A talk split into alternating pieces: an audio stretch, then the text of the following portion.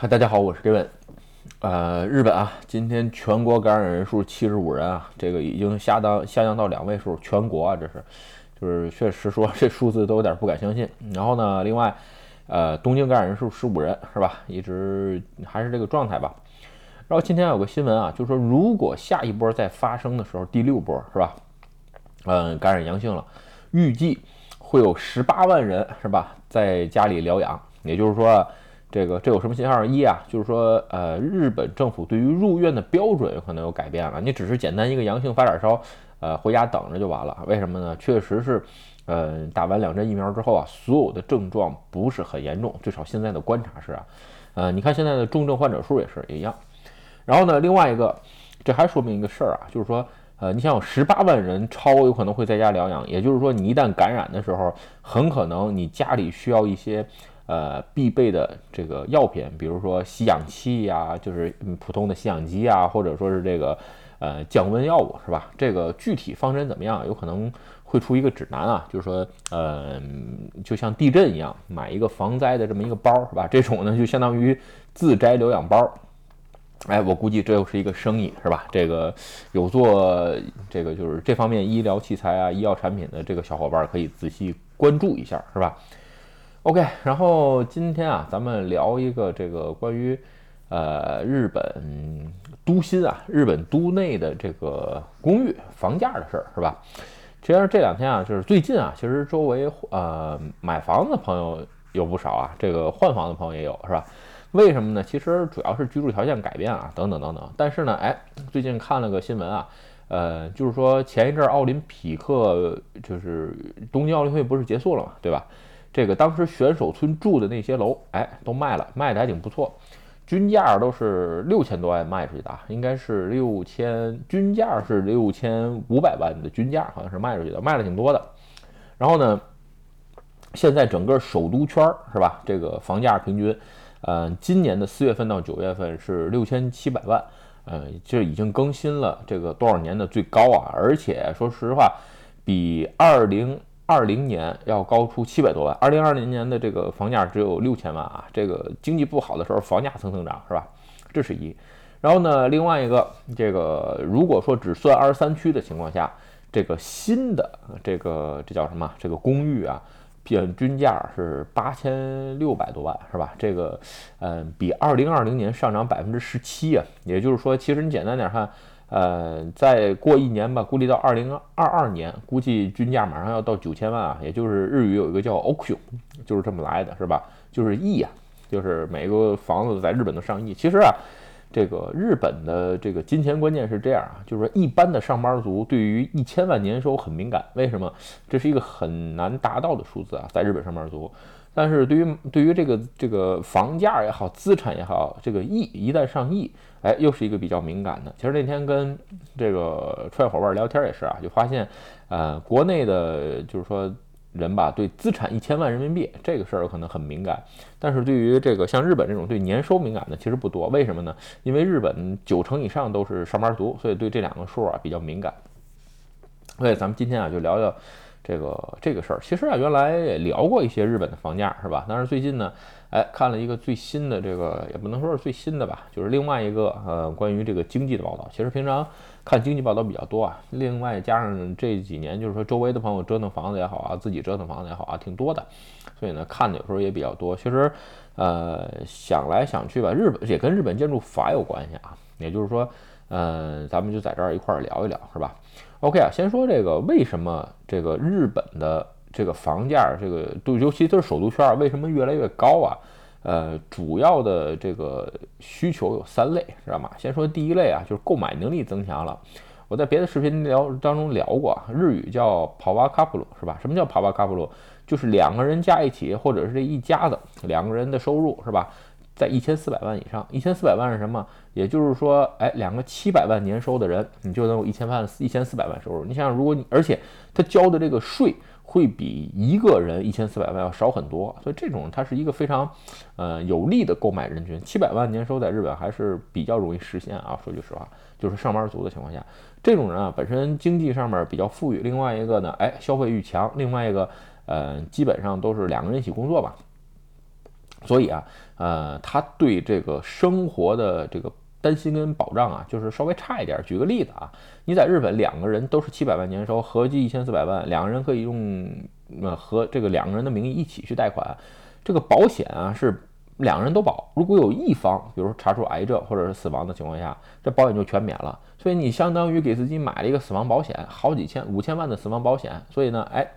这一类这一层的人，年收一千四百万的人，哎，这个加上自己的存款，基本上就是这个刚才咱们说的这个上亿的呃公寓的主力购买人员。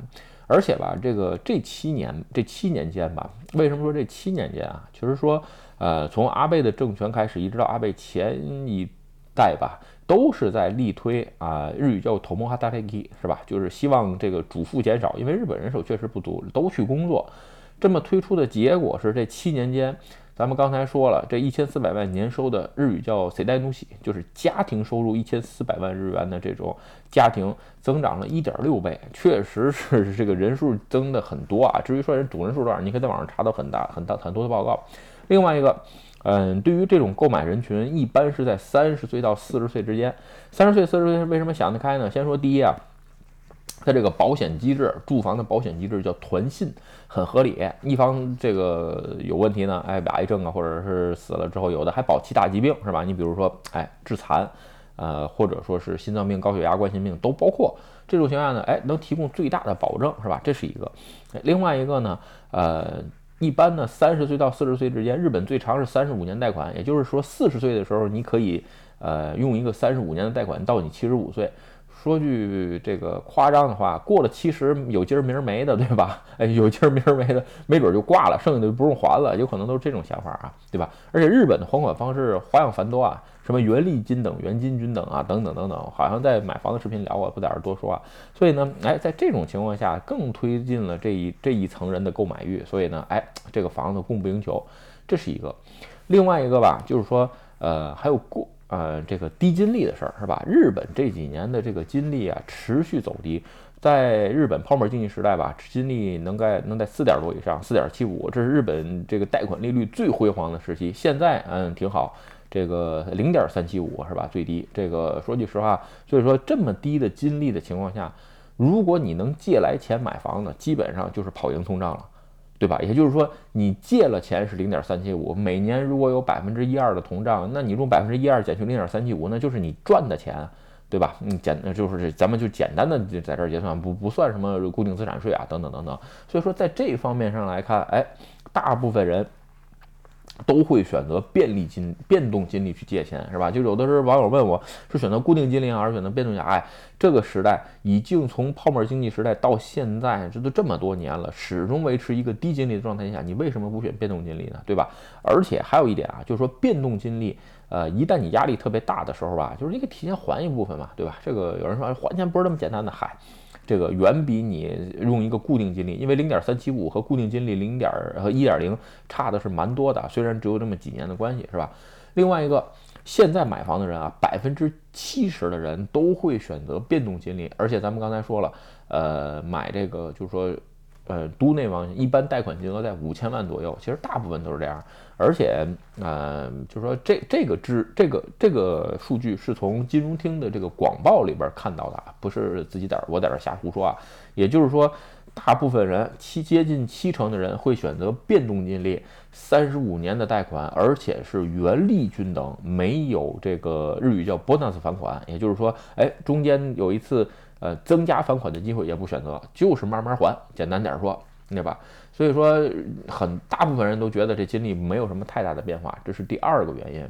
其实第三个原因吧，主要是供需不就是不平衡造成了现在这个这么大的原因啊。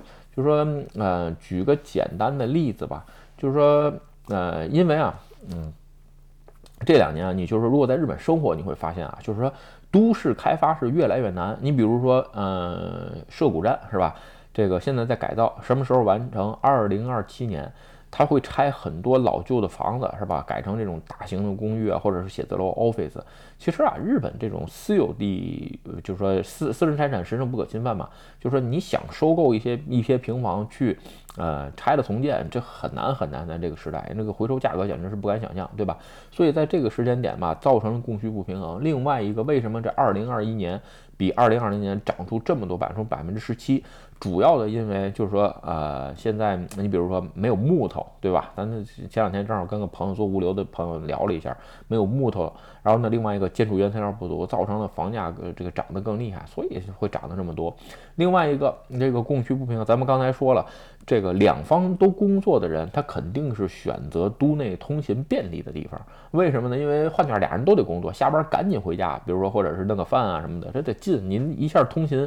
这个一个小时之内谁也不想，所以啊，现在离车站超近的，一般五分钟啊，跟车站连着的这种，哎，越来越人气，这是一个。另外一个，这个随着就是说，呃，以前啊，人们对于这个居住的这个概念，在日本啊是这样，先说这个一个人独身的时候，哎，一般是选择都内比较近的，呃，叫日语叫 apart，就小房，一间房自己住一住，是吧？两人结婚之后，哎，呃，会选择一种，就是说，嗯，两个人的，就是二 DK，在日本叫二 DK，就是这种家庭向的，呃，租的房子。因为再说一遍，在日本买房不是刚需啊。然后呢，哎，一旦生了孩子了，开始这是一个转折点，买房的人就居多了。嗯，也有租的啊，但是买的开始慢慢增长来了。哎，孩子大了之后呢，哎，自己这个退休之后呢，以前是选择郊外，是吧？这个有个花园的这个户建，就是小小楼，是吧？住一下。但是呢，哎，这几年随着生活慢慢变化，为什么有变化？还是跟日本的这个人口减少有关系啊。但是，呃，这只是一部分现象。再说一遍啊，这只是一部分现象，大部分人的现象，他们还是选择去老外，这个这个郊外去养老的人居多。但是呢，哎，选择都内的养老的这个人呢，也有也在增加，但是比例相对不多。为什么？简单点说，比较便利。为什么便利呢？因为有些过疏地区啊，人口确实比较少。你比如说送亚马逊什么的，这个呃都不太方便。其实说现在已经有很多很多服务啊，远比十年、十几年前、二十年要方便的很多。但是呢，嗯，最要命的并不是存在于买东西啊。其实我前两天老聊了一个日本养老的问题啊，这个买东西啊或者什么，这都是小事儿。有一点就是医院。咱们在别的地方，就是说，咱们在别的视频习惯里面聊过啊，为什么这两年，哎，两极化，去郊外的也有，或者回都内的也有，为什么？简单点说，还是医院的这个医疗资源啊，呃。不太均，就是不太均衡，所以在这种情况下呢，哎，造成了都内比较人气。你比如我现在住的这个地方吧，就是为什么它这个，呃，中古的这个房子出会比买新房的时候还贵，因为有通货膨胀，这是一个；另外一个离医院很近，你从我家走到医院五分钟用不了，对吧？所以说，对于上岁数人、七八十岁的人，你看他选个医院近的。是吧？这是很一个是很方便，另外一个上岁数谁没点儿这个叫什么老年病啊，对吧？这个经常去医院这是很正常的事儿，而且特别是日本的这个医疗资源保障确实比较好，所以呢，哎，这几年这个购买层又增加了，就是加上刚才们刚才说的一个是供需，主要是供需不平衡，建的比较少，地规划的没有，是吧？另外一个涨的比较多，再加上最后刚才说了一下，友谊本来是嗯工作的人，帕巴帕巴卡卡普鲁是吧？年收高的人去抢，还有一些。啊，老后完全已经退休的人，他也开始在这儿抢这些，这个都内比较方便的公寓，是吧？所以这这这这么几点综合在一起，造成了现在的这个呃日本公寓的这个房价一直在涨啊。有人问我，那以后怎么样？我个人认为吧，这种趋势还会持续几年啊，因为这确实很，就是这是一个这种这种现象也也不是短期形成的，那也不可能短期解决，对吧？所以呢，哎，买房的时候各位可以自己思考一下。OK，今天视频啊就跟各位聊到这儿。如果你觉得视频有意思或者对你有帮助，请你帮我点赞或者分享，也欢迎加入盖文的会员频道，多多频道多多支持。拜拜。